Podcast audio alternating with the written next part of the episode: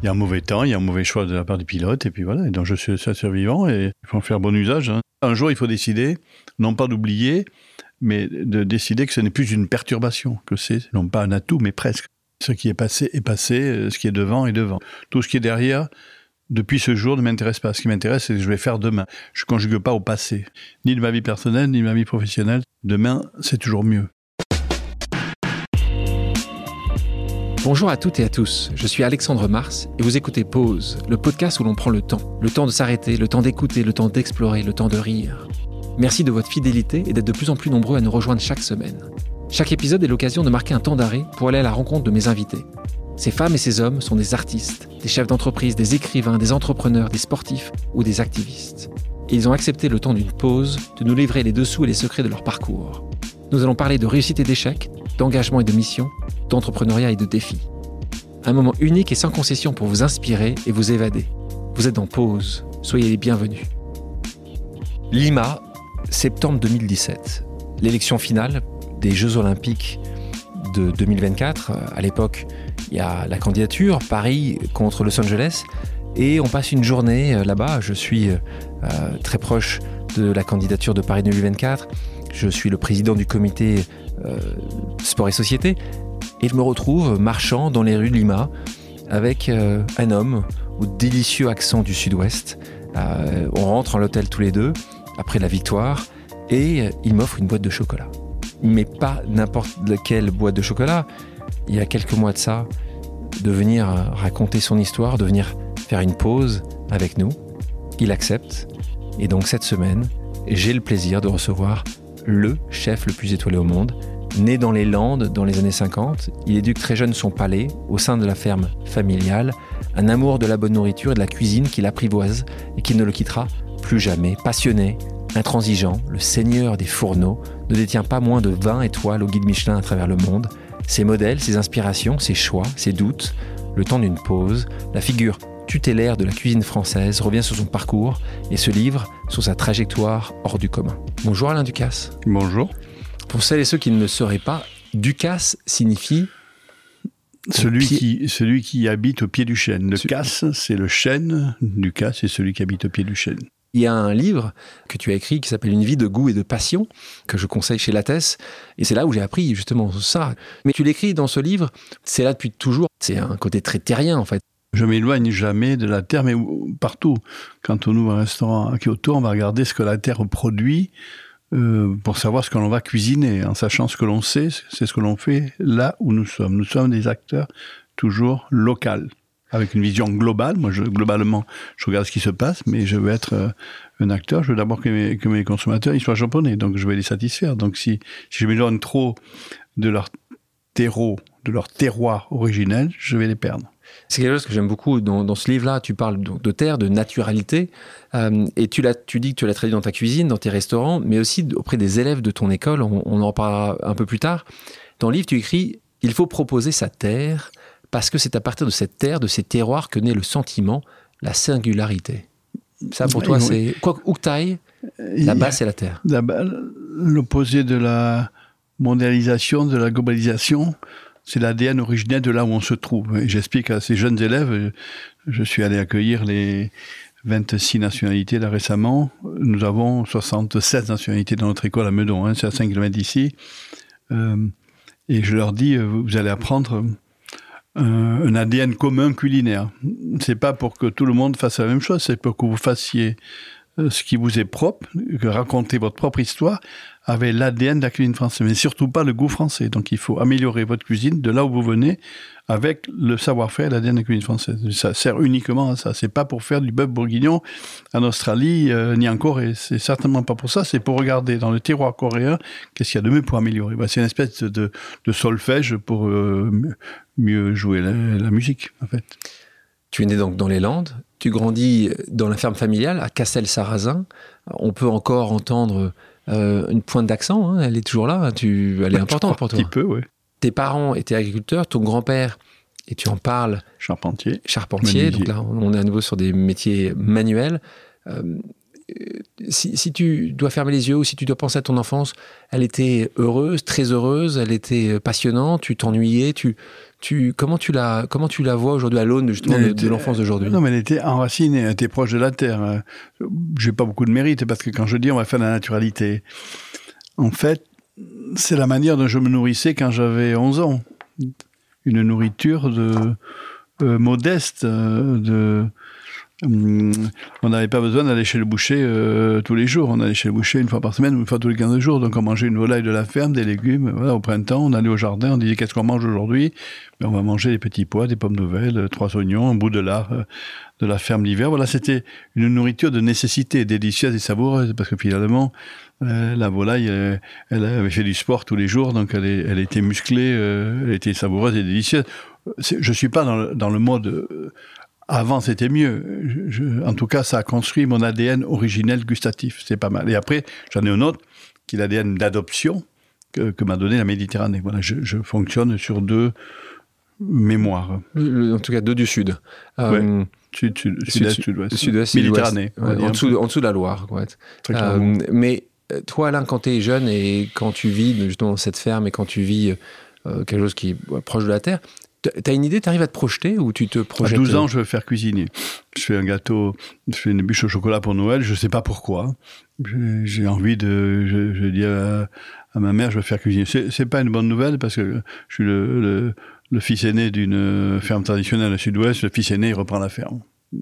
Mais quand même, euh, après la troisième, je dis toujours, je veux faire de la cuisine. Et puis finalement, je me retrouve en stage dans un routier pour me dégoûter de faire ce métier. Mais finalement, je fais quand même ce métier par esprit de contrariété, déjà. Déjà. Pour toi, c'est vraiment à ce moment-là, c'est le plaisir de, de, faire le gâteau? Le déclencheur, c'est le souvenir d'odeur. J'ai plus de souvenirs d'odeur de cuisine que de goût de cuisine parce que la chambre, ma chambre était au-dessus de la cuisine. Je pense qu'il n'y avait pas de hotte électrique euh, à ce moment-là et les effluves euh, de poulet de cèpe ou de poulet rôti euh, du dimanche matin arrivaient dans ma chambre. Voilà, c'est ça. Le, le, le déclencheur, c'est l'odeur. Parce ferme, que la cuisine, ça a de l'odeur, ça a une odeur. Cette ferme qui est toujours dans la famille, hein, c'est important pour ouais, toi. C'est ta sœur qui, qui, qui, est. Euh, on parlait de la ferme, c'est à ce moment-là aussi tu, tu apprends assez jeune, assez tôt, la notion de travail, de labeur. Labeur mes parents travaillaient jusqu'au labeur, le labeur, c'est-à-dire euh, travailler dur, euh, mais trouver du plaisir dans, dans ce labeur. Parce que, enfin, en ce qui me concerne, moi, je suis encore euh, tu, au tu travail jusqu'au labeur. Quand il y a un dossier à terminer, je termine mon, de manière laborieuse. Puis quand on n'a pas de talent, il faut travailler plus. Donc c est, c est, ça finit toujours par marcher. Voilà. Ouais. C'est 95% de transpiration, 5% de talent, et pas tous les jours. Mais la constante, c'est la transpiration. Et le talent, 5%. Et c'est pas tous les jours qu'on a du talent. Ça, c'est une règle que j'apprends à mes collaborateurs. On revient sur ce moment où tu travailles dans un routier, donc il faut bien expliquer à nos, à nos auditrices et nos auditeurs. Tu veux travailler dans un restaurant, évidemment. Je veux faire cuisinier. Tu veux faire cuisinier, voilà, sans aller. Euh, faire, euh, Et là, évidemment, ta maman n'est pas totalement d'accord, mm. et donc elle va pour te dégoûter, hein, c'est le principe. Ouais, pour, essayer, essayer, pour essayer de te dégoûter, te faire travailler dans un routier à côté de Mont-de-Marsan, ouais. pas trop loin de la, mm. pas trop loin de la ferme.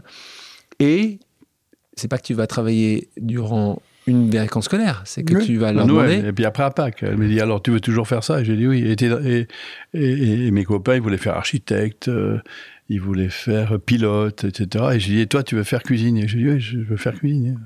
T'es au grand désespoir. Hein. Ouais. Euh. Voilà. Ou reprendre la ferme ou faire un vrai métier, un vrai métier, c'est-à-dire euh, architecte, pilote. Voilà, c'était. À quel moment ta maman a vu que tu avais eu raison, qu'elle avait eu raison de continuer à t'écouter C'est arrivé Quand quand je, quand j'ai eu trois étoiles à Monaco, là, ouais, elle a compris que finalement c'était. Il a fallu attendre les trois étoiles? Oui, oui.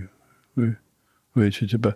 Oui, oui. Non pas qu'elle pensait que j'allais revenir à la ferme, mais ouais. de, euh, pour comprendre que.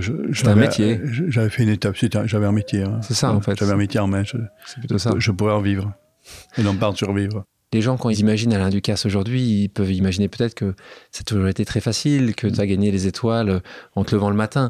Tu as dû, pour y arriver, pas que travailler plus que les autres, parce qu'il y a beaucoup de gens qui travaillent énormément dans tous les métiers. Mais tu as dû accepter des choses que tout le monde n'accepterait pas forcément. Des... Moi, j'ai accepté de travailler plus et essayer de travailler plus vite, essayer de travailler mieux que les autres. Plus, plus vite et mieux, avec rigueur discipline, exigence. Alors si on ne cumule pas tout ça, je répétais ça hier à, un jeune euh, euh, garçon qui réussit bien. Hein. Il a 36 ans, il a deux étoiles. C'est un ancien de Monaco et il a participé à l'ouverture de mon restaurant à Londres. Qui je lui dis, répète, tu te rappelles? Il s'appelle euh, Lambinon. Pierre Lambinon. Pierre il Lambinon. est de Toulouse. Je lui dis, tu te rappelles ce que je t'ai dit ou pas? Alors, il se rappelle. Puis là, je dis, je te répète. Répétez. Et donc voilà, si tu continues, il, il va, il a, il a beaucoup de talent et, et c'est vrai que c'est un, bon travailleur. Il va, il va y arriver. Mais toi aussi, ce qui est très intéressant dans, ton parcours, c'est que on va te retrouver après en apprentissage au restaurant Le Pavillon Hollandais à Souston, euh, dans les Landes, encore une fois pas loin. Après, tu vas intégrer le lycée d'hôtellerie et tourisme de Gascogne, hein, parce qu'on parle beaucoup de certains euh, grands euh, écoles d'hôtellerie. On parle de celle de Lausanne, on en a quelques-unes. Toi, t'es pas parti par là. As, aussi et encore une fois, à Talence, et t'es pas allé jusqu'au bout. Non, ça n'allait pas assez vite. Ça- C'est pour pour ça que je, je fais des écoles privées parce que je trouve toujours que l'éducation nationale, ça va pas assez vite. Voilà, on prend trop de temps pour apprendre. J'ai pas dit peu, mais on peut apprendre plus vite. Quand tu commences à, à rentrer dans cette euh, école d'hôtellerie, ton rêve, il est D'aller vite, d'apprendre vite, d'apprendre le toujours plus possible. prendre, toujours. apprendre, apprendre. Et c'est encore une fois une- une- quelque chose d'important à préciser. Le Euh, savoir. le- et puis c'est apprendre au quotidien. Encore aujourd'hui, tu me le disais. hein. toujours, toujours. T'apprends, t'apprends, t'apprends. Si je si j'apprends pas, euh, si j'ai pas appris quelque chose aujourd'hui, je suis triste. hein. Triste. Et toi, quand tu as 16, 17, 18 ans, euh, ton objectif, c'est de dire j'ai envie d'être euh, sur Broadway. Tu avais des grandes ambitions ou pas J'avais envie d'être le, le meilleur dans ma discipline. Ah, Un quand des meilleurs. Oui, j'avais envie de. Vous savez, la cuisine, c'est un métier difficile. Si c'est pour être demi-chef de partie ou chef de partie quotidiennement derrière le fourneau, sincèrement, il faut ambitionner très vite euh, de devenir chef, euh, sous-chef, enfin moi, sous-chef, chef, etc. Euh, Très, très clairement, il ne faut pas se satisfaire de la condition de transpirer tous les jours. Il faut Tu- se satis- voilà. Tu peux nous expliquer pour les gens, encore une fois, qui nous écoutent, qui n'ont pas, qui, ont- qui ont pas forcément la connaissance de ce qui se passe dans une cuisine. C'est très hiérarchique. Donc c'est quoi la, c'est que tu commences par commis, Oui, commis. Commis. Euh, après premier commis. premier commis. Demi-chef de partie. Demi-chef chef de de partie. Premier sous-chef. Euh, deuxième sous-chef, premier sous-chef, euh, sous-chef, euh, chef, exécutif chef, etc. C'est, Ah oui, C'est- très, pour monter- oui, c'est très et- organisé. Et normalement, pour monter d'un à l'autre, alors toi, tu as été voilà, Quand- très rapide. non, c'est pas très rapide. C'est-à-dire, il faut satis- il faut apprendre vite, comme ça, vous allez progresser. Donc, il faut, il faut pas traîner. Une fois que je savais faire quelque chose, j'avais envie de progresser. Et je dis toujours à mes collaborateurs, est-ce que tu sais tout faire, ce que tu fais dans ton poste? Oui, non. Si tu sais tout faire, je- tu peux progresser. Si tu sais pas tout faire, euh, attends un peu. C'est pas la peine d'aller voir ailleurs. Donc là, on, on se retrouve en 1975. Tu pars euh, commencer une carrière, ta carrière. Et là, c'est chez Michel Guérard. C'est très important aussi, merci euh, de les citer parce que de nouveau, les gens pourraient imaginer Alain Ducasse, il s'est fait tout seul. Il ne s'est pas fait tout seul comme personne ne se fait tout seul. Et tu mets souvent en avant des gens, de tes rencontres. Et là, on parle de tes rencontres d'autres chefs. Il y a quatre chefs que tu Ouais, nommes très souvent. Euh, et je te remercie de les, les- les citer parce que on, on oublie trop souvent et il faut dire merci aux gens qui euh, ont tendu la main. Donc là, c'était Michel Guérard, le premier, qui était doublement étoilé, à Eugénie-les-Bains. Comment tu te retrouves là? J'ai appris, euh, T'as contacté j'ai appris par un magazine Ouais. que Michel Guérard, qui était au pot-au-feu à Agnières, venait s'installer euh, à Eugénie-les-Bains. Sa nouvelle fiancée, c'était Christine Guérard, qui, qui est décédée il n'y a pas très longtemps. Je me dis, tiens, c'est pas loin de chez moi, je vais y aller un jour. Et, et ma mère m'a- m'a- m'a- m'accompagne là, euh, parce que j'ai pas encore le permis, je dois avoir 17 ans et demi. Euh, j'ai pas le permis, donc j'ai eu le permis à 18 ans ou 18 ans et demi. Donc, euh, et Michel Guérard est là, il vient d'arriver du pot-au-feu à Agnières, il m'a dit, petit, euh, j'ai pas de place, c'est déjà complet. J'ai dit, mais monsieur, je vais travailler gratuitement, je vais venir gratuitement. Et ça marchait. Ah, donc, j'ai commencé, impossible. j'ai commencé gratuitement.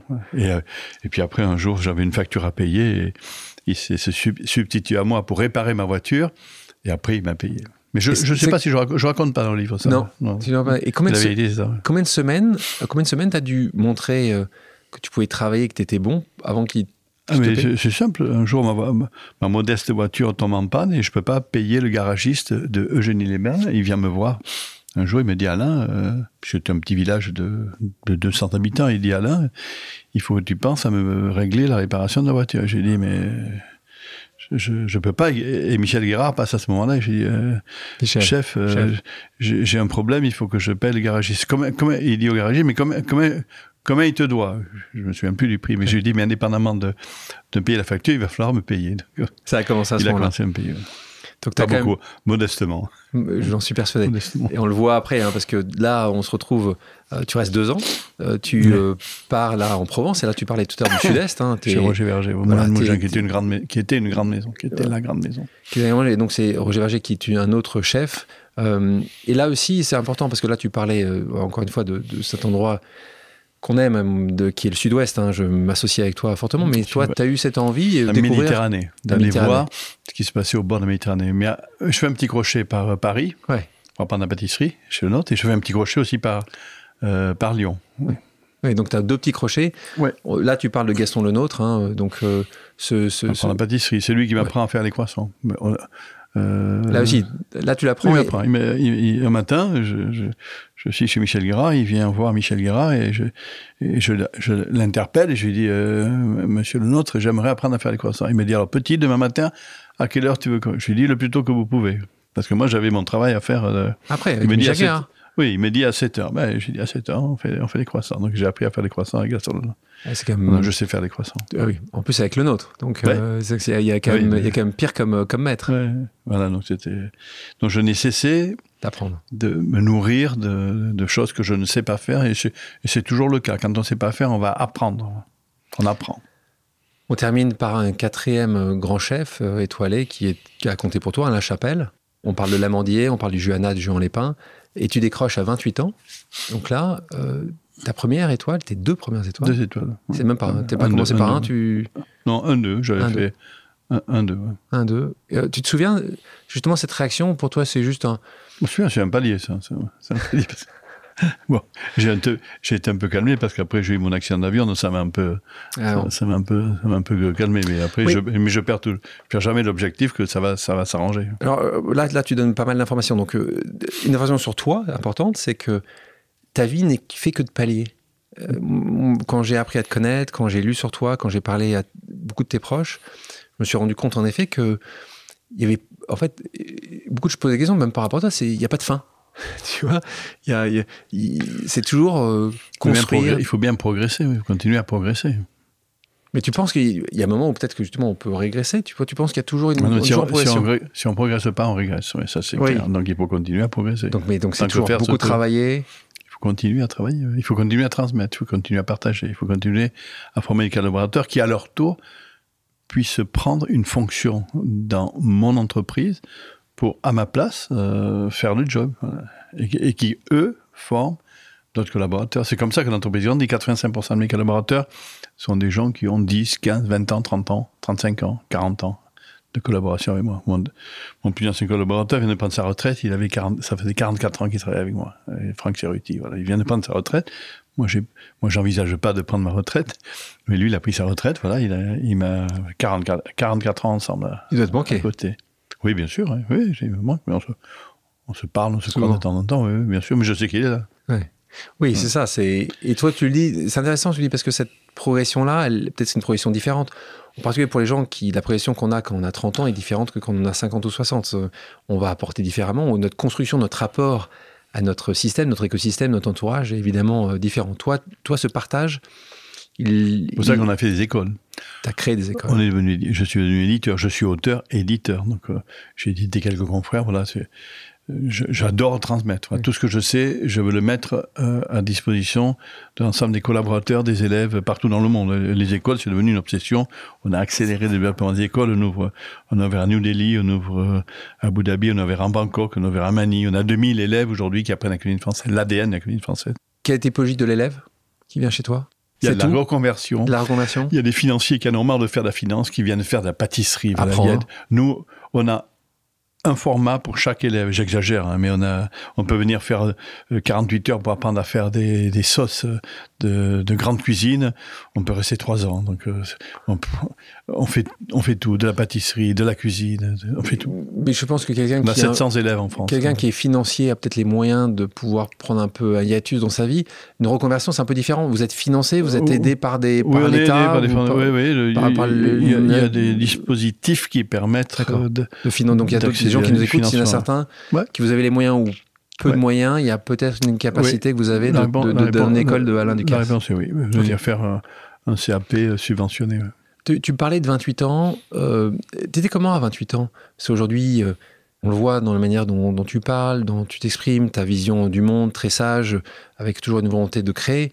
Est-ce que 28 ans, tu avais cette sagesse ou euh, tu avais une, une certaine arrogance T'arrivais oui, J'ai été assagi parce que j'ai eu un petit problème technique, donc j'ai été assagi, donc ça m'a. Un palier, après, il faut, on, parle, on parle de, ce, de cet accident-là qui est, parce que c'est un élément important dans, ma carrière. Donc là, tout va bien, tu, hum. tu voles au-dessus Moi, je viens d'avoir, je viens d'avoir deux étoiles au mois de mars, et puis euh, quelques mois après, ça, ça s'arrête, donc après, il faut recommencer.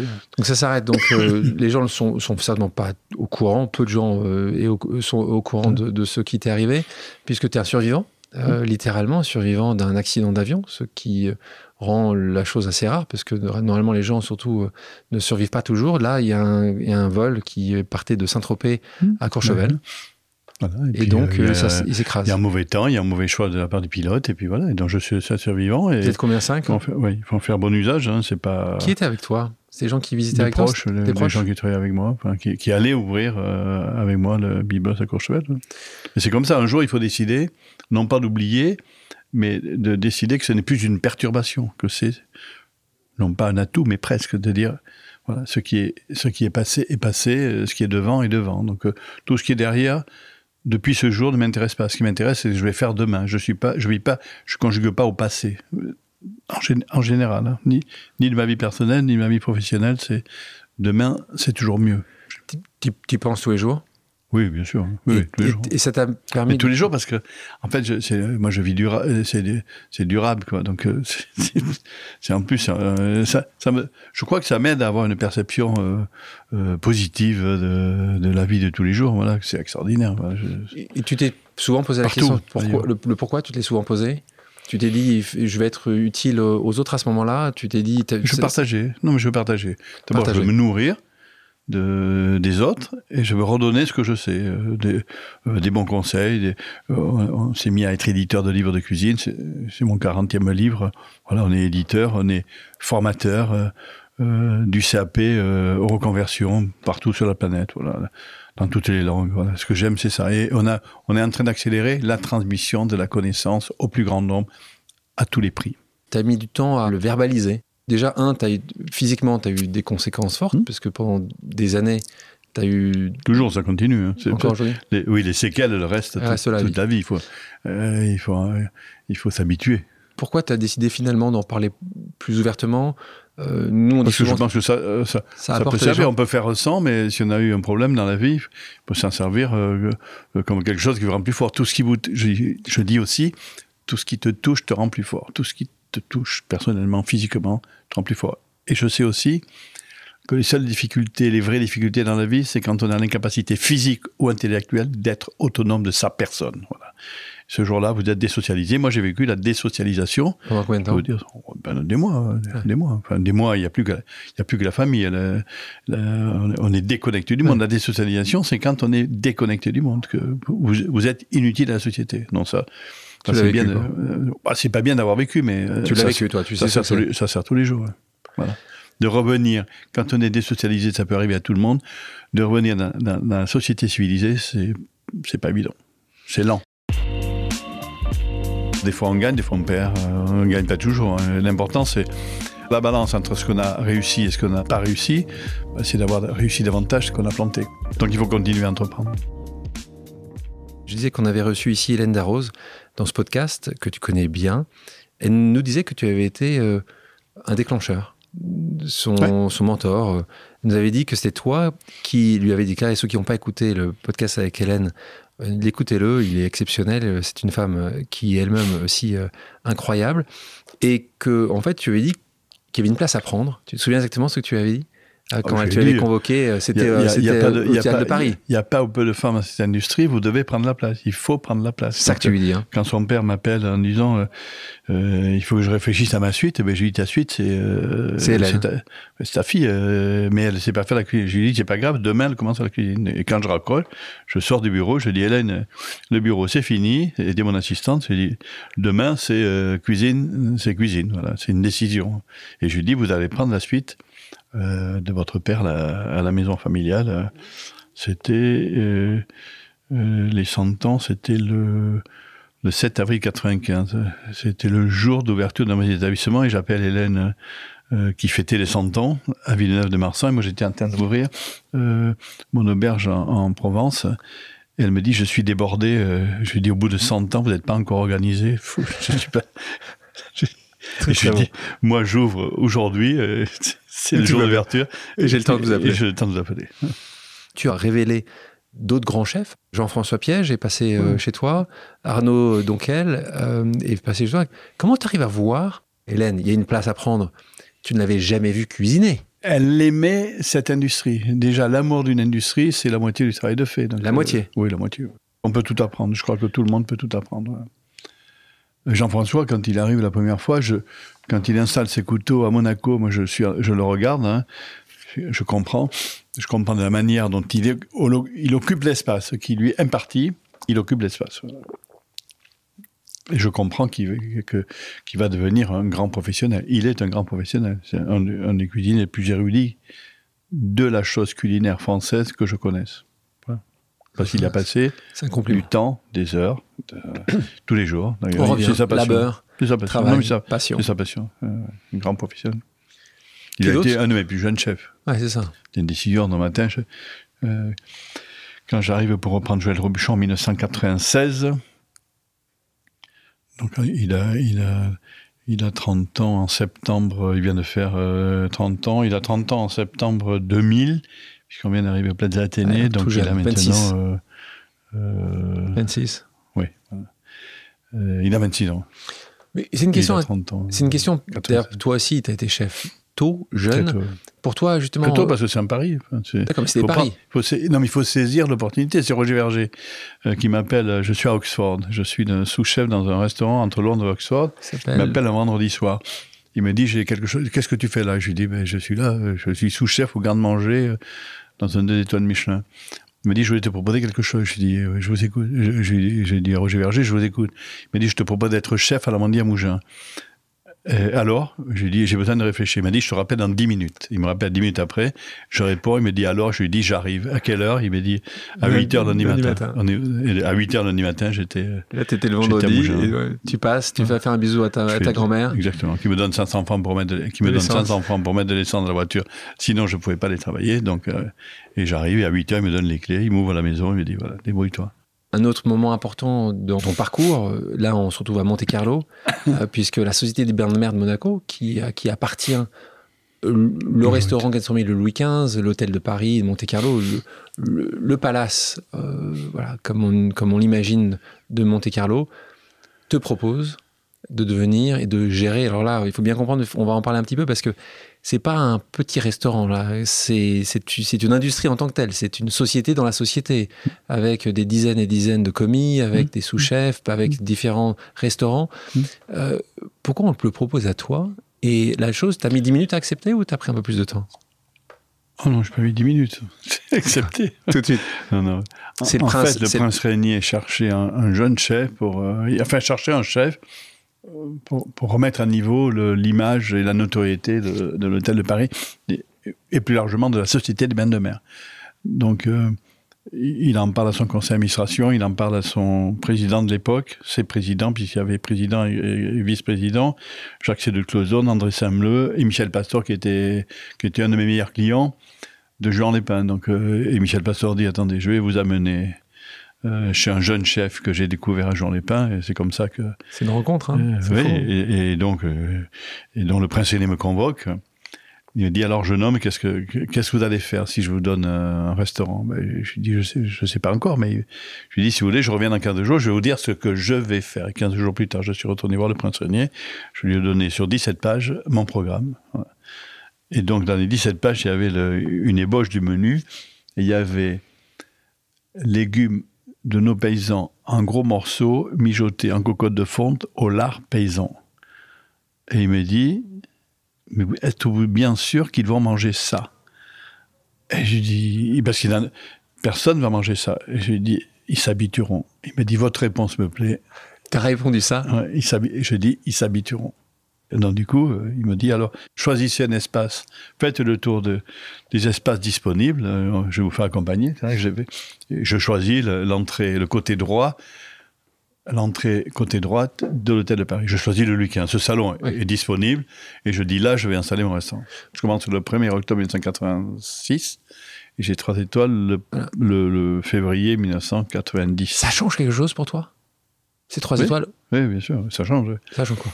Parce Que, vous êtes que cinq petit minutes no- après, j'ai envie d'en avoir six. Ouais, c'est- Ah là dis trois, c'est ça. c'est impossible, quoi. C'est jamais fini, en fait. Mais il y a un moment, quand même, quelques secondes où tu t'es quand même content de ces Ah victoires oui, ou- très, très content. Oui, très content. Oui, Ça c'est dure une- quelques ça s'appelle une marche. J'ai Ouais. fr- franchi une étape. J'ai, monté une marche. Il faut en monter une deuxième, une troisième, etc. Alors des fois on gagne, des fois on, on gagne, on perd. euh, On ne gagne pas toujours. hein. L'important c'est entre la balance entre ce qu'on a réussi et ce qu'on n'a euh, pas réussi, c'est d'avoir réussi davantage ce qu'on a planté. quoi, en fait. Il faut continuer à entreprendre. Ensuite, une des clés, c'est de partager largement avec les collaborateurs pour qu'ils puissent, à votre place, gérer. Voilà, donc je suis.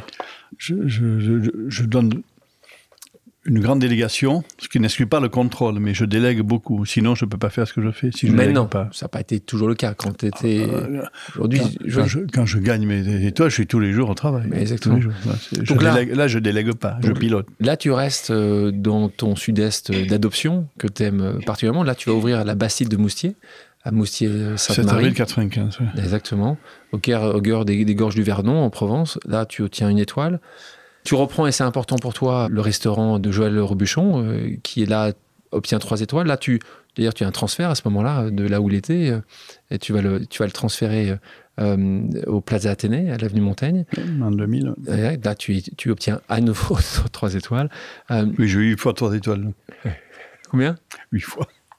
J'ai perdu, j'ai gagné. Exactement. Ouais, c'est ça. Tu récupères, tu récupères- j'ai eu deux fois trois. souvent, quand on regarde d'une manière euh, n'importe quelle entreprise, tu as souvent l'envie que tes collaboratrices et collaborateurs restent avec toi euh, des années. De- Parce qu'il y a une relation qui se crée, parce que tu les as formés. Toi, très souvent, les très bons, en fait, sont débauchés. Ils Ah, partent, et la vraie vie. Hein. Ils partent et ils reviennent, oui, bien Ils, sûr. re- ils reviennent souvent? Ah, il y en a beaucoup qui re- ils partent, ils vont voir ailleurs, ils s'enrichissent, ils reviennent. euh, mais sinon, bien sûr, comme débauche les gens, c'est Ouais, normal. Enfin, ouais. c'est- des bons collaborateurs.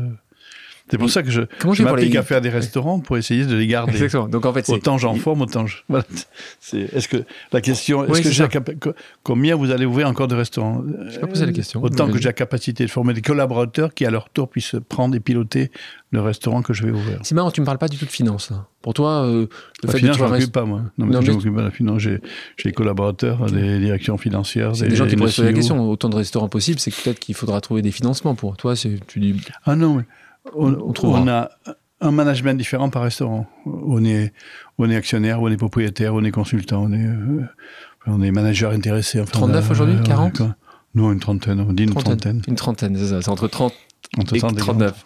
Euh, ça dépend, en fait. Là aussi, il y en a qui réussissent très bien, euh, d'autres qui réussissent un peu moins bien. Bah oui, il y en a qu'on ouvre, il y en a qu'on ferme, oui, bien sûr. Ce que je sais de la leçon de New York, c'est que quand on est associé à 50-50, 50-50, Ça marche et que le jour d'ouverture, on n'est pas d'accord sur le prix du menu, sur le cocktail, sur la tenue de la serveuse, sur le- la carte des desserts. On est d'accord sur rien. Le jour d'ouverture, on est à 50-50. Le jour d'ouverture, on est d'accord sur rien. Mais ça a quand même tenu deux ans. Pendant deux ans, même en n'étant pas d'accord, on a tenu. Mais la, la leçon, c'est qu'il faut, il faut savoir qui pilote. Ouais. On ne peut pas copiloter. Il faut bien quelqu'un qui est le lead. 50, Voilà, Ça, ouais. c'est une leçon. Moi, je l'ai- 50-50, ça marche. Ouais, moi, j'ai compris dans ma deuxième entreprise où j'étais parti en 50-50. Et, et en fait, quand, quand tout va bien, ça va. Mais Comme il y a le premier jour, quand on n'est pas d'accord, euh, on est d'accord sur rien. C'était quel, restaurant, ça? Mix. Ah Ça a duré deux ans quand même. Ça a duré deux ans, mais en fait, on a fait un restaurant très designé. Ouais. Trop designé. Trop designé.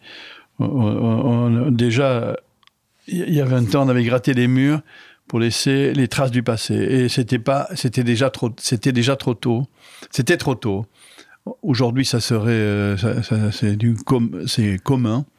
Mais à l'époque, c'était trop tôt. Donc, euh, On, on- on définit souvent, d'ailleurs, c'est pas qu'on définit. Là, je raconte dans le livre, hein, je dis, euh, je rentre, euh, j'ai consulté un ami qui était rédacteur en chef, je peux le nommer, hein, du Wine Spectator, qui est, qui est le, le- un un des- journaliste, ouais, un grand, qui est le rédacteur, qui est le patron du rédacteur en chef. Il me dit, on, voit que vous n'avez pas eu les moyens de finir. Et quand je pense qu'on a gratté chaque pied, etc., et je remonte dans le taxi, et je ferme la porte du taxi, et en remontant, je me rappelle parfaitement, euh, par, euh, euh, Parc Avenue, là, je remonte Parc Avenue, et quand je reprends à gauche pour remettre dans la rue, là, je suis dans la 55e et 6e, et j'arrive devant le restaurant, et je regarde, je dis, c'est fini.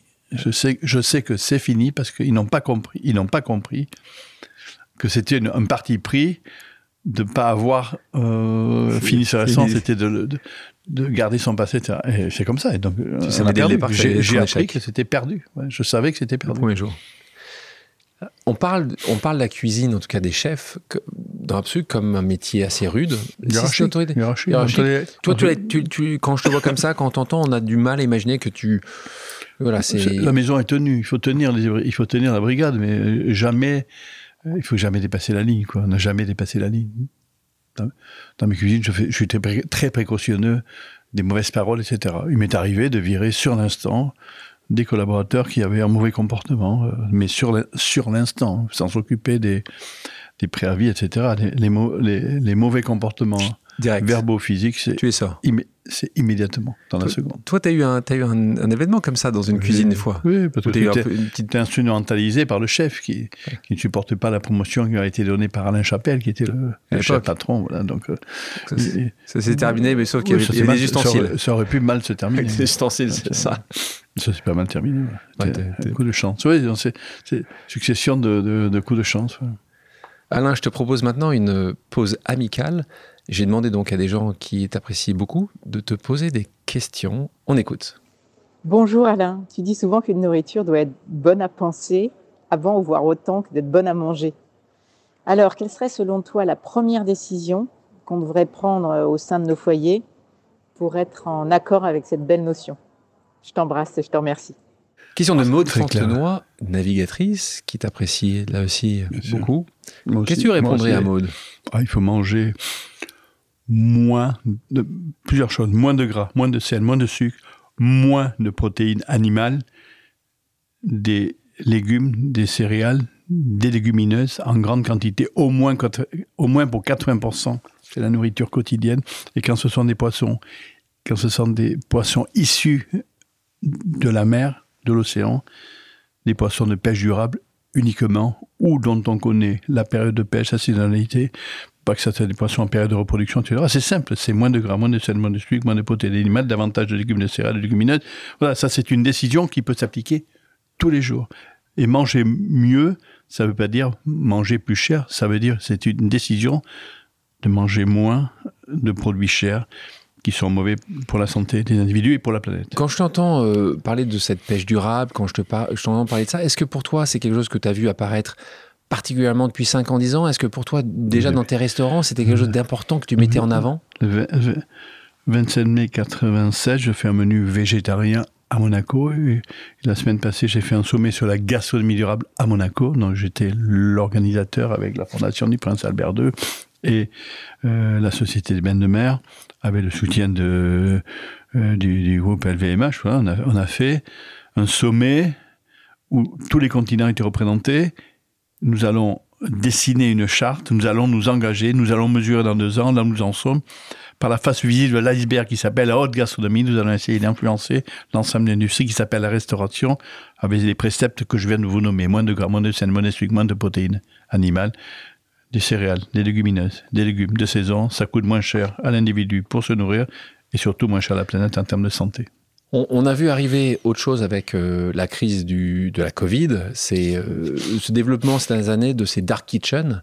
C'est fini, c'est passé ça. Alors, justement, déjà terminé. Justement, donc c'est, toi tu les as vu arriver, on les a vus apparaître pendant les, ces endroits en fait qui qui poussaient en fait, enfin s'il n'y a pas d'incarnation. En fait, tu, hein. tu allais potentiellement au restaurant plutôt pour l'endroit, plus tellement pour ceux qui avaient dans ton assiette, tu dis incarnaient. Toi, tu as vu ça, tu, savais que ça allait euh, être un échec Non, on ne savait pas, on a failli, on a failli, on a regardé, on a failli y aller. Puis à dernier moment, j'ai eu un pressentiment que c'était euh, les choses incarnées allaient reprendre le dessus sur l'immatériel, voilà, des, des vraies choses. Et on est revenu sur des vraies choses, des, euh, euh, de la relation. Euh, le virtuel, c'est en train de redescendre. la notion de relation, de, de commensalité, de partage autour de la table sont des, choses essentielles. D'ailleurs, je considère que la nourriture nourrit la paix, de partager un moment de table, de civilité, de commensalité, de partage et d'échange, ça nourrit la paix.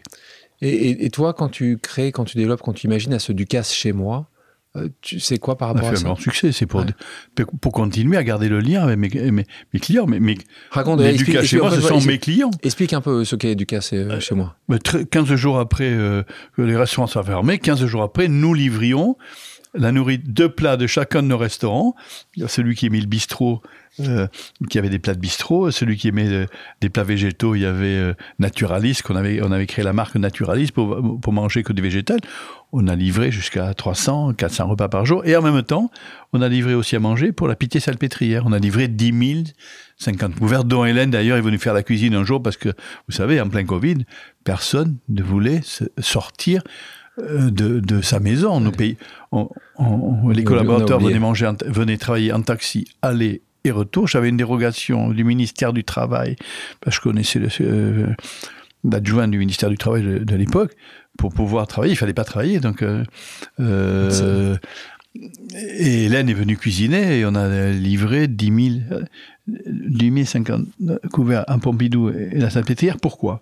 Parce que les restaurants fermés, les boulades de Brest ont continué à, à grandir. Il a bien fallu, les restaurants étaient fermés.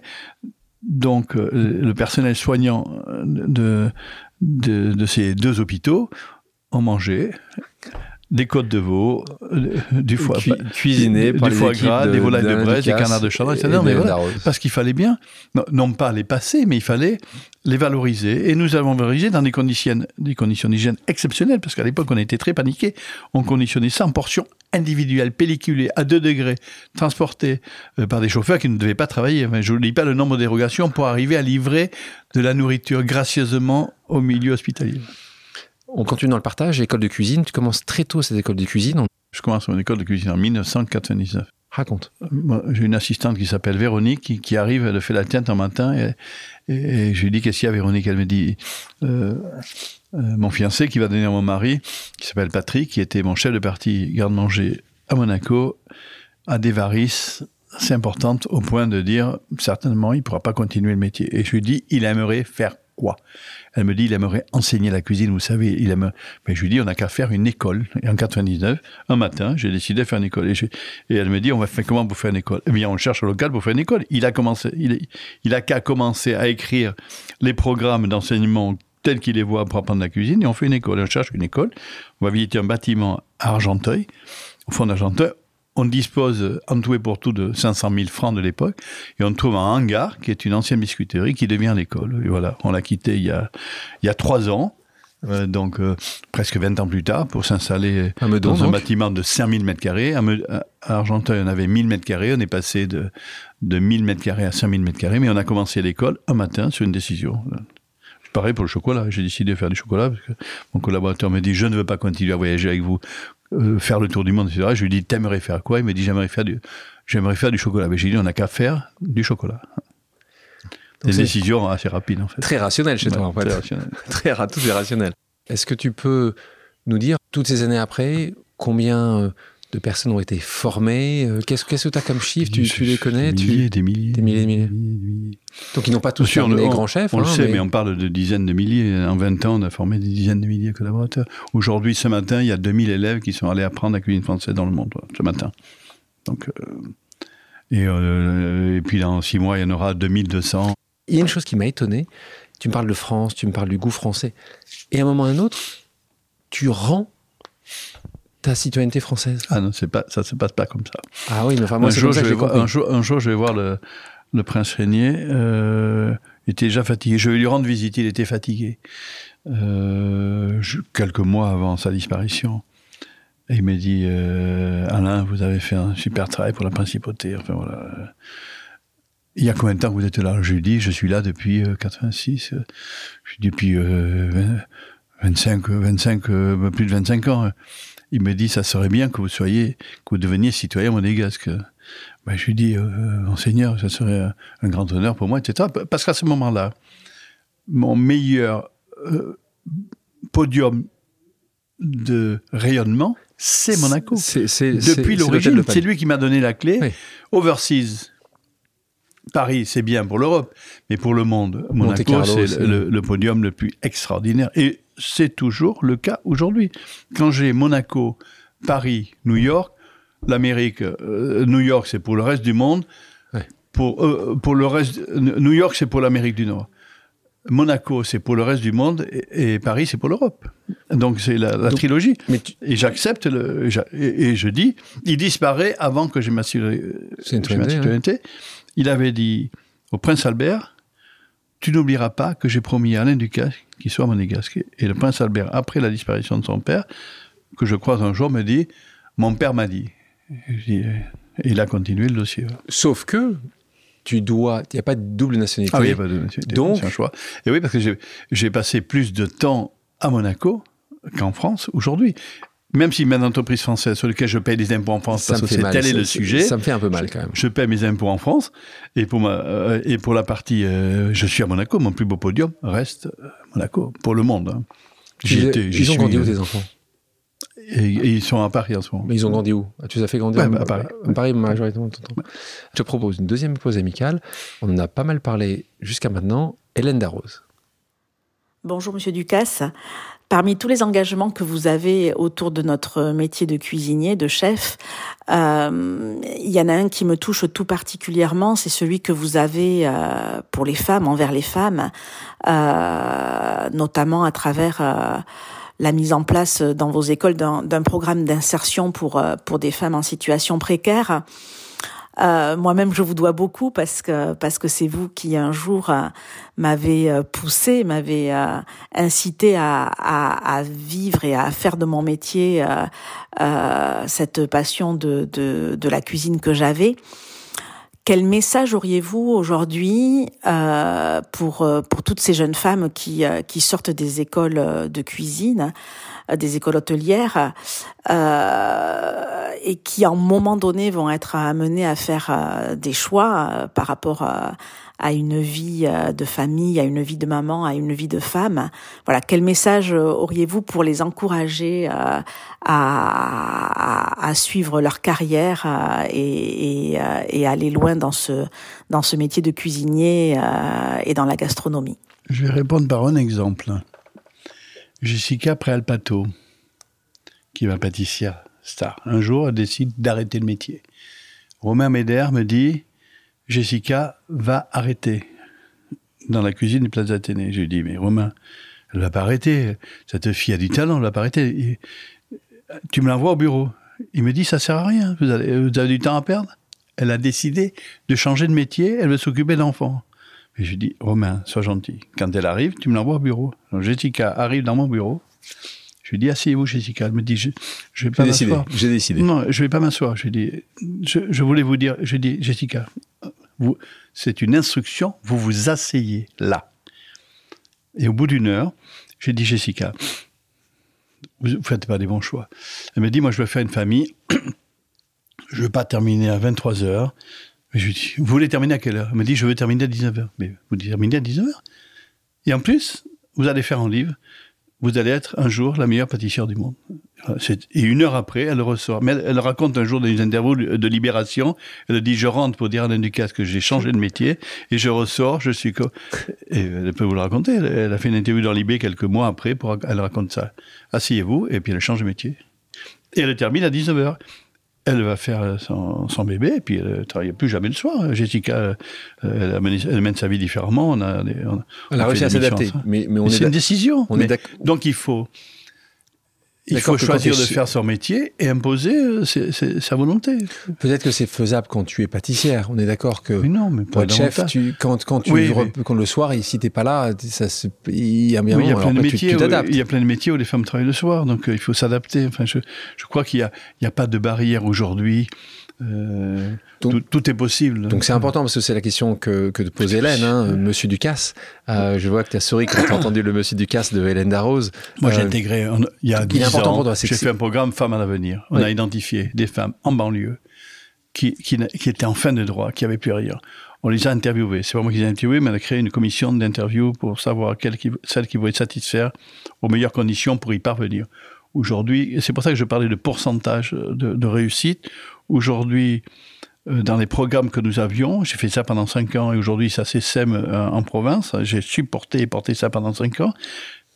70% des femmes que nous avons formées ont un emploi pérenne. Il y en a encore que je vois, euh, que, je croise au Plaza, il y en a deux qui sont à Matignon, il y en a qui sont dans mon salon première d'Air France. Elles ont un emploi pérenne. On a changé leur vie.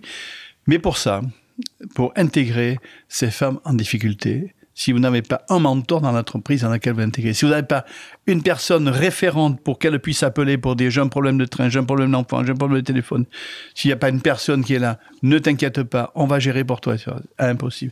C'est-à-dire, une personne en difficulté, ça nécessite un mentor en charge de la personne pendant tout le temps qu'elle est dans votre entreprise pour s'occuper d'aider, de participer. Et ce mentor, il ne peut pas être nommé, il doit être volontaire. Voilà la clé. Hein je vais résumer ce que je pense, ce que je lis sur moi. Quand c'est très bien, c'est jamais aussi vrai que cela est écrit. Et quand c'est très mauvais, ce n'est jamais non plus aussi vrai. Donc il faut en lire le minimum et se situer au milieu. il faut être imperméable à ce qui se dit sur vous et continuer et tracer. Le plus important, c'est ce que j'ai envie de faire. On continue sur les pauses amicales. On a beaucoup de pauses amicales et beaucoup de gens qu'on a eu la chance d'avoir qui, euh, qui voilà, souhaitaient te poser une question. On écoute le prochain. Le prochain, c'est Laurent Guez. Bonjour Alexandre, bonjour Alain Ducasse, c'est Laurent Guez, mangeur en chef des Échos et du Parisien. J'ai une question pour toi, cher chef Alain Ducasse. Est-ce que quand on t'invite à dîner à la maison, tu es aussi difficile et exigeant que lorsque tu contrôles les plats de tes collaborateurs? Et puis la question subsidiaire, c'est est-ce que tu viendrais chez moi manger un couscous? C'est pas mal. Oui, pour la première la question subsidiaire, oui, je viendrai bien manger un couscous parce que je, je pense que ta femme cuisine mieux que toi.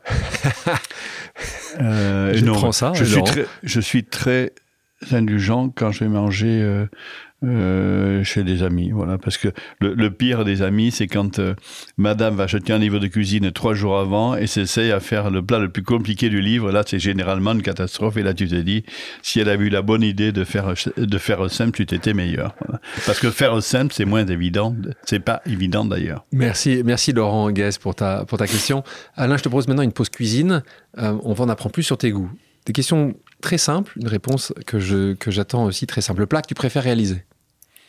Oh là là, ah, un, oui, plat, un plat végétarien. Sincèrement, un plat végétarien ce que me donne la nature, euh, du végétal, du végétal, des végétaux. Là, aller au marché, euh, d'abord, si je suis chez moi, c'est aller au jardin. Au jardin. Si je suis. C'est quoi ton légume préféré?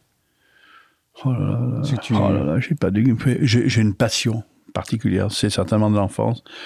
Euh, de petits pois, juste cueillis, à peine cuits je pense que c'est le, le, sommet de la délicatesse, c'est des, mi, des micro petits pois. Et les Espagnols, les, les, le Pays Basque en particulier, ont ce talent pour les ramasser tout petits.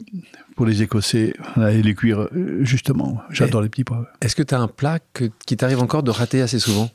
C'est pas raté, mais les...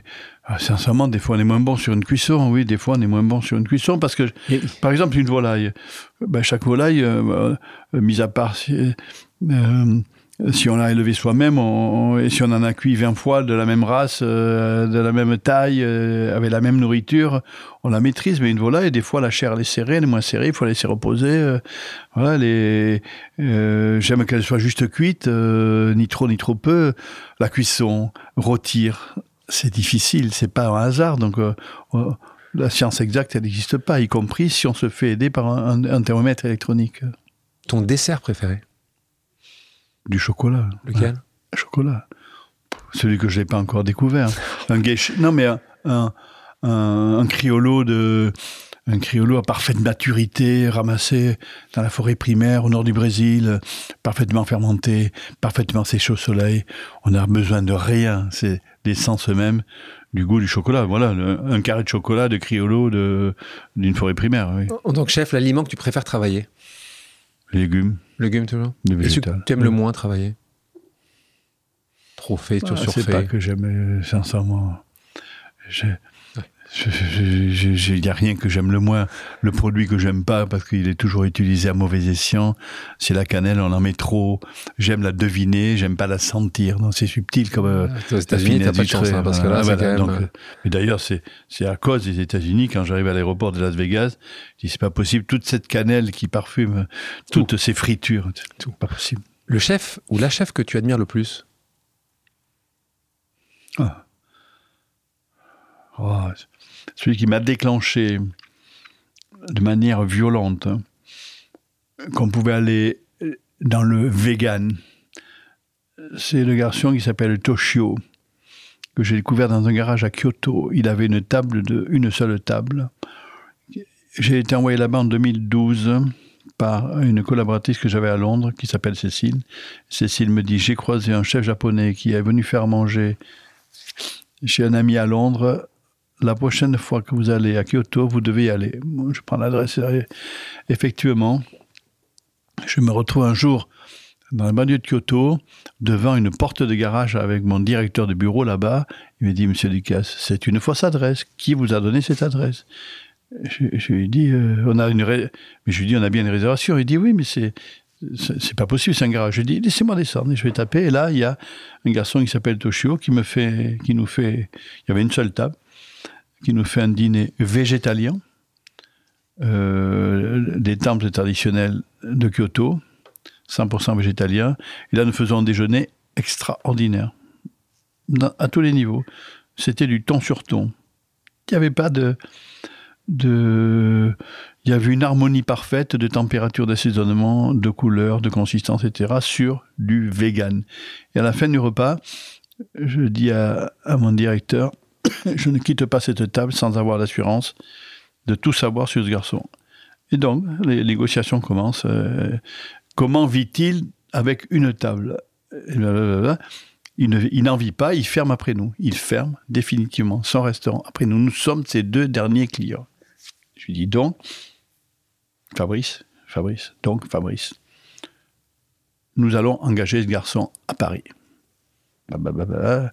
Non, mais il il va chez un ami à, à San Francisco.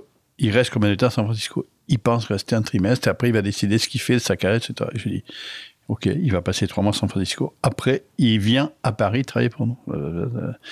Et au bout d'une heure, ce garçon me promet que quand il quitte San Francisco, on le suit toutes les semaines, et San Francisco, Paris, je l'installe, je lui donne une cuisine, dans ma cuisine euh, rue du Ranelagh, on l'accompagne au marché et on le regarde préparer les végétaux.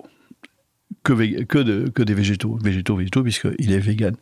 Et voilà, on apprend quelques gestes, on apprend qu'on pouvait tout utiliser, euh, tout utiliser dans légumes, sauf la terre. Le seul truc qu'on mange pas, c'est la terre. Donc on apprend à utiliser les racines, les feuilles.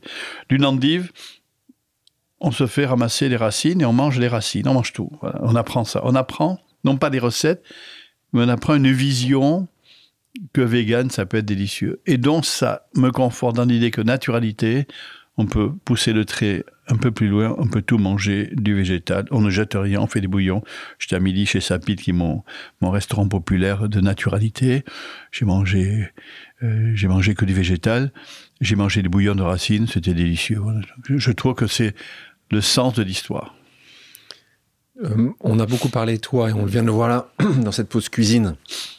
Tes goûts euh, avec la casquette de chef. On a aussi parlé de toi en tant qu'entrepreneur. Je voudrais qu'on en parle un petit peu. On parlait d'une trentaine de restaurants dans une dizaine de pays. On parle de 20 étoiles au guide Michelin aujourd'hui. Euh, on parle de 35 boutiques pour le chocolat, Ouais, il y a les, les manufactures. Des manufactures, Des biscuits, Des des, glaces, biscuits. du café. du café. Euh, mais- Là, c'est on- 35 boutiques. 35 boutiques. On, on revient, donc c'est- c'est. Quoi les- c'est quoi l'étape d'après? Il faut que tu en aies Oh, 70 non, non, il du faut stock, qu'on ait- on a du stock. Non, on a du- dans les idées, on a du stock. Oui, encore beaucoup J'ai de plus- stock. Oui, j'ai du stock. ouais. Malheureusement. Enfin, pour, pour ton premier entourage, c'est ça? Qui se dit Arrête mal- arrête. mal- malheureusement. ouais. Hmm. Et ton épouse, elle voit va ça comment? elle, elle, elle, est, Ah, elle, te- est- elle- elle est avec toi à chaque fois? C'est mon meilleur euh, testeur. Elle te dit pas Alain, Mais non, mais le groupe, on grandit. On grossit pas, on grandit. Donc ça permet de faire grandir des collaborateurs. Vous savez, le chocolat, en 2014, nous sommes sept. Quand on ouvre la boutique de chocolat rue de la Roquette, sommes 7. Nous sommes aujourd'hui 200, 215. Voilà, donc, euh, il faut maîtriser. Je suis un artisan au débit. On ne change rien du process de 7 à 200. Nous faisons la même qualité parce qu'on n'a pas changé d'appareil. On fait des petites tournées de praliné, on fait des petits batchs, des petites torréfactions. Tu te considères entrepreneur? Oui, bien sûr. Qu'on est... À partir du moment où on doit faire deux fiches de paie, on est entrepreneur. Tu te retrouves encore assez souvent derrière les fourneaux, de moins en moins? Non mais, hier, j'ai... non, mais par exemple, hier, j'ai fait une tournée mes manufactures. Oui. J'ai goûté café, toutes les glaces, j'ai goûté tous les biscuits, j'ai goûté les chocolats. Mais et je disais à, les gens, aux gens à qui je faisais visiter, je suis rassuré, nous sommes toujours au même niveau. Et, même mieux, voilà. C'est, ça qui me rassure, en fait. C'est pas de, de dire, on a grandi et on fait moins bien, on a grandi et on fait meilleur. C'est ça qui m'intéresse. C'est quand le dernier moment où tu as été chef dans, dans une cuisine pendant une longue période? C'est maintenant il y a 10 ans, 15 ans? Ah, Il y a un moment, oui, bien sûr. Il n'y a... a... pas un moment où ça te manque non? oh, C'est très clairement, c'est euh, daté. Hein, c'est... Euh, moi, je m'arrête de transpirer quand on, a, quand, on est, quand on a décidé de faire un restaurant d'intérieur de gastronomie. Le jour où on a trois étoiles, je donne la clé, je donne la clé à mon chef. C'est ce que j'ai fait à Raymond Poincaré quand j'ai remplacé Robuchon, c'est ce que j'ai fait à Monaco, c'est ce que je fais, c'est ce que j'ai fait à New York quand on a trois étoiles. Voilà. Je, je, et je, dis, je donne la clé au chef parce qu'il a participé. Tu es une personne assez visible. J'ai trouvé assez peu d'informations euh, sur tes enfants, sur ton premier cercle. C'est une bonne idée. C'est une, c'est fait exprès. Donc euh, tu les exposes assez peu. Non, euh, ils sont encore assez jeunes. Est-ce que tu imaginerais comme un jour travailler dans, cette, dans ton univers Est-ce que certainement pas le poids de ce que je représente est trop important à porter. Voilà, j'ai vu trop de fils de confrères subir le, papa, la maman. Voilà. Donc je ne veux pas leur infliger euh, cela, très clairement. Je te propose une dernière pause amicale. On parlait tout à l'heure de quelqu'un qui a travaillé très longtemps avec toi. Tu l'as cité au début de notre interview. On entend Franck Cherouti. Bonjour chef. Nous nous connaissons depuis toujours. Mais pendant toutes ces années de collaboration, je me suis toujours posé une question. Où puisez-vous cette énergie Quel est votre moteur pour alimenter cette détermination, cette volonté d'aller toujours plus loin? Bonne journée. Ciao, Franck. Il m'a déjà posé la question. Il m'a dit mais pourquoi? Je lui ai dit parce que c'est comme ça. Je ne sais pas faire autre chose que de continuer à voir ce qui se passe dans le monde, à essayer de, faire des choses que je ne sais pas encore faire. Euh, voilà, aller découvrir des territoires que je n'ai pas encore découverts. J'étais la semaine passée. J'étais la semaine passée. J'étais au fin fond de l'Amazonie. Au fin fond de l'Amazonie, je me suis retrouvé à l'âge du feu. D'accord. L'âge du feu. L'âge du feu. Je peux vous dire, il y a. On n'est pas dans une société de consommation. On est Nulle part. Les gens qui m'ont reçu vivent de chasse, de pêche et de cueillette. Chasse, pêche, cueillette. Voilà. J'ai donc 72 euh, heures et, euh, au plus profond de l'Amazonie ça vous change les idées. Quand vous revenez, vous dites, c'est des choses qui sont. Reste, euh, Donc, donc les, on n'a pas un. J'ai fait exprès Au fond, hein, au fond du fond du fond. fond C'est-à-dire, on est, on est l'âge du feu, l'âge du feu. J'ai pas, j'ai pas dit, on est, on n'est pas au Moyen Âge. Au Moyen Âge, on est extrêmement civil. on est, euh, c'est le luxe. Le Moyen Âge, c'est luxe. On est à l'âge du feu. Donc c'est retour chez mes, chez nos ancêtres, parce que finalement, les ancêtres qui sont au fin fond de l'Amazonie ou qui soient dans les, dans les, dans, euh, dans les grottes Lascaux, euh, ils vivent de la même manière. Euh, on, va revenir sur cette question de, de Franck. les gens ne, le voient pas, mais, mais tu as les, les, yeux qui sont embués par la relation que vous avez certainement On ne s'est jamais engueulé. C'est incroyable. Jamais. Oui, on s'est assis dans le bureau en disant Franck, tu peux pas me faire ça. Enfin, tu, on va pas servir ça. Un jour, on fait un plat. J'ai dit Franck, ça n'a rien à faire là. On l'a pensé ensemble. C'était un truc. Euh, on a fait un truc au curry, mais j'ai dit, mais Franck, c'est quoi l'ADN C'est quoi ce Mais on va pas mettre des, ben, du curry à Monaco. Enfin, et vous avez raison, on va l'enlever. Vous avez raison. Enfin, non, mais c'est pas quoi. On avait fait une connerie ensemble, on a reconnu ensemble. On ne sait jamais, disputer. Qu'est-ce que tu lui 44 ans. Euh, deux secondes, j'explique pour les gens qui écouteront, qui achèteront ton livre. Euh, tu donnes des remerciements et, ça, te définit assez bien. J'ai rarement vu, euh, moi dans mes livres, je mets beaucoup de remerciements, mais je crois que tu m'as battu dans le nombre de remerciements. Il y a, quatre pages entières de remerciements. tous les gens que j'ai croisés. La première page, le premier nom, c'est Franck Chirouti, mon plus précieux et ancien collaborateur. Qu'est-ce que tu dirais à Franck? Continue à être qui tu es. Tu peux me chasser quelques grives, ça me fera toujours plaisir. Parlons de reconnaissance. De nouveau, on est bien loin euh, au début de notre discussion quand on parlait de, de ce moment-là où quand tu étais euh, dans ce petit village des Landes, euh, le Landais que tu es, et aujourd'hui, l'entrepreneur, l'artisan qui touche à beaucoup de choses, qui est, qui est pas changé. Est-ce que, est-ce que la reconnaissance a été importante pour toi? Je vais résumer ce que je pense, ce que je lis sur moi. Quand c'est très bien, c'est jamais aussi vrai que cela est écrit.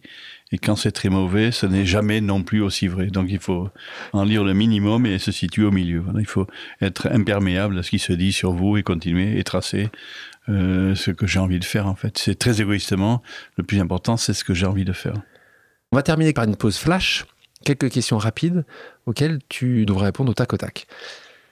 Quelle autre entreprise t'aurais adoré créer? Entreprise de design. Ouais, de, de- de design d'architecture. hein, Design architecture, voilà. Quel est le pire conseil qu'on t'ait donné? De pas faire parce qu'on savait pas faire, alors qu'on sait apprendre à faire. Ouais, on peut tout apprendre. Quel est ton trait de caractère que tu aimerais changer? L'impatience. Ouais, c'est... L'impatience, mais est-ce que j'ai envie de changer? Je suis pas sûr, parce qu'on gagne du temps quand même d'être impatient. Et Quel est ton loisir favori? Parce qu'on parle de boulot, Voyage, voyage. voyage. Voyage, j'y allais. Ouais, je, je voyage une fois par semaine. Je voyage une Tu- fois par semaine. Bah, j'étais- je suis Ah, mais quand passé tu vas en Amazonie, tu je nous parles l'Amazonie, je me suis arrêté à Brasilia à 4 heures pour visiter Brasilia. C'est extraordinaire. Incroyable, hein Hein Cette ville est incroyable. Brasilia, c'est une ville épée- qui est dessinée par Oscar Niemeyer. Alors, on lui a donné une carte, on dit Tu parles de dessine design, une ville. Dessi- Dessine-nous des- dessinez-nous une ville. C'est extraordinaire. Ce, ce- ce mec, il, est- il a dessiné une ville. une ville. Moi, j'aurais aimé qu'on me donne euh, une ville à dessiner. Enfin, c'est extraordinaire. Fais attention, tu sais que c'est, c'est peut-être le prochain grand projet hein, qui... D'ailleurs, d'ailleurs, le dernier paragraphe de mon livre, c'est mon prochaine étape, c'est la restauration de la Maison du Peuple, qui est un bâtiment construit en 1935 par Prouvé, Lotz et Bolensky, qui sont une team d'architectes, designers et ingénieurs, trois personnes. Il n'y a pas de hasard pour faire un bâtiment dont je suis euh, tombé amoureux et dont qui sera mon prochain sort social et, et qui résumera l'ensemble de mes expertises, qui sera l'ingénierie du groupe au niveau mondial, etc. Donc il y aura là tout ce que je sais et tout, tout ce que je veux montrer et sans rien cacher.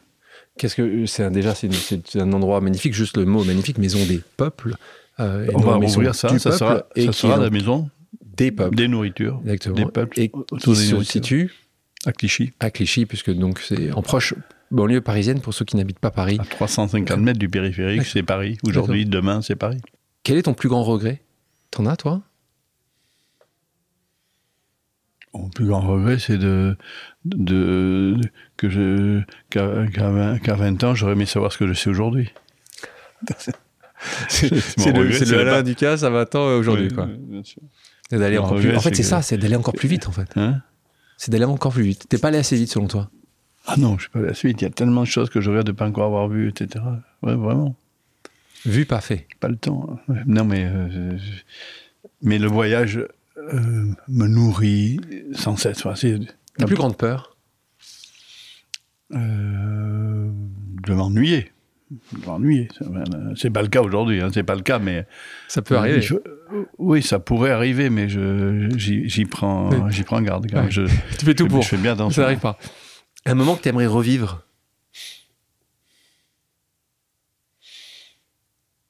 décou- certainement découvrir des lieux extraordinaires au fin fond du Japon. J'ai, j'ai souvenir, mais je ne peux pas le situer, j'ai pas réussi à me souvenir pour resituer le lieu. Je me retrouve un jour dans une auberge à, plusieurs dizaines de kilomètres de Kanazawa et le- le- l'esprit du lieu, euh, je n'ai plus qu'un souvenir lointain, mais le sentiment que ça me laisse, euh, j'aurais envie de le redécouvrir, ou redécouvrir ce sentiment que je n'ai pas recroisé euh, depuis. Pour terminer, quel est l'endroit, toi, que tu préfères pour faire une pause? La campagne. Une campagne spécifique? Oui, le Pays Basque. ouais, Ouais, c'est au Pays Basque je, je ou suis. euh, Plus spécifiquement encore? j'ai une très grande bibliothèque euh, avec euh, une quinzaine. euh, Enfin, ouais, Quelle beaucoup. ville À Saint-Jean-de-Luz. À Saint-Jean-de-Luz Sur les hauteurs? Non, non, j'ai une bibliothèque dans, dans la forêt. voilà. Ouais, Ah, j'ai, du, feu, de l'eau, des livres, Voilà. J'ai Du du, fromage. feu, de l'eau, des livres. Si j'ai bien compris, Oui, t'aimes bien ça Fais attention, mais je vais faire- Fais attention. Non, c'est un break euh, ressourçant. Alain, merci d'avoir accepté mon invitation. Merci de m'avoir invité. Merci à toutes et à tous d'avoir pris le temps de faire une pause avec nous. J'espère que l'émission vous a plu, inspiré ou fait réfléchir. Si c'est le cas, je compte sur vous pour le partager avec vos proches, laisser un commentaire et mettre la note de 5 étoiles sur les plateformes d'écoute. Si vous voulez me suggérer des invités ou simplement me faire part de retours, vous pouvez me contacter via LinkedIn en tapant Alexandre Mars ou bien m'écrire à l'adresse suivante, le podcast pause at gmail.com.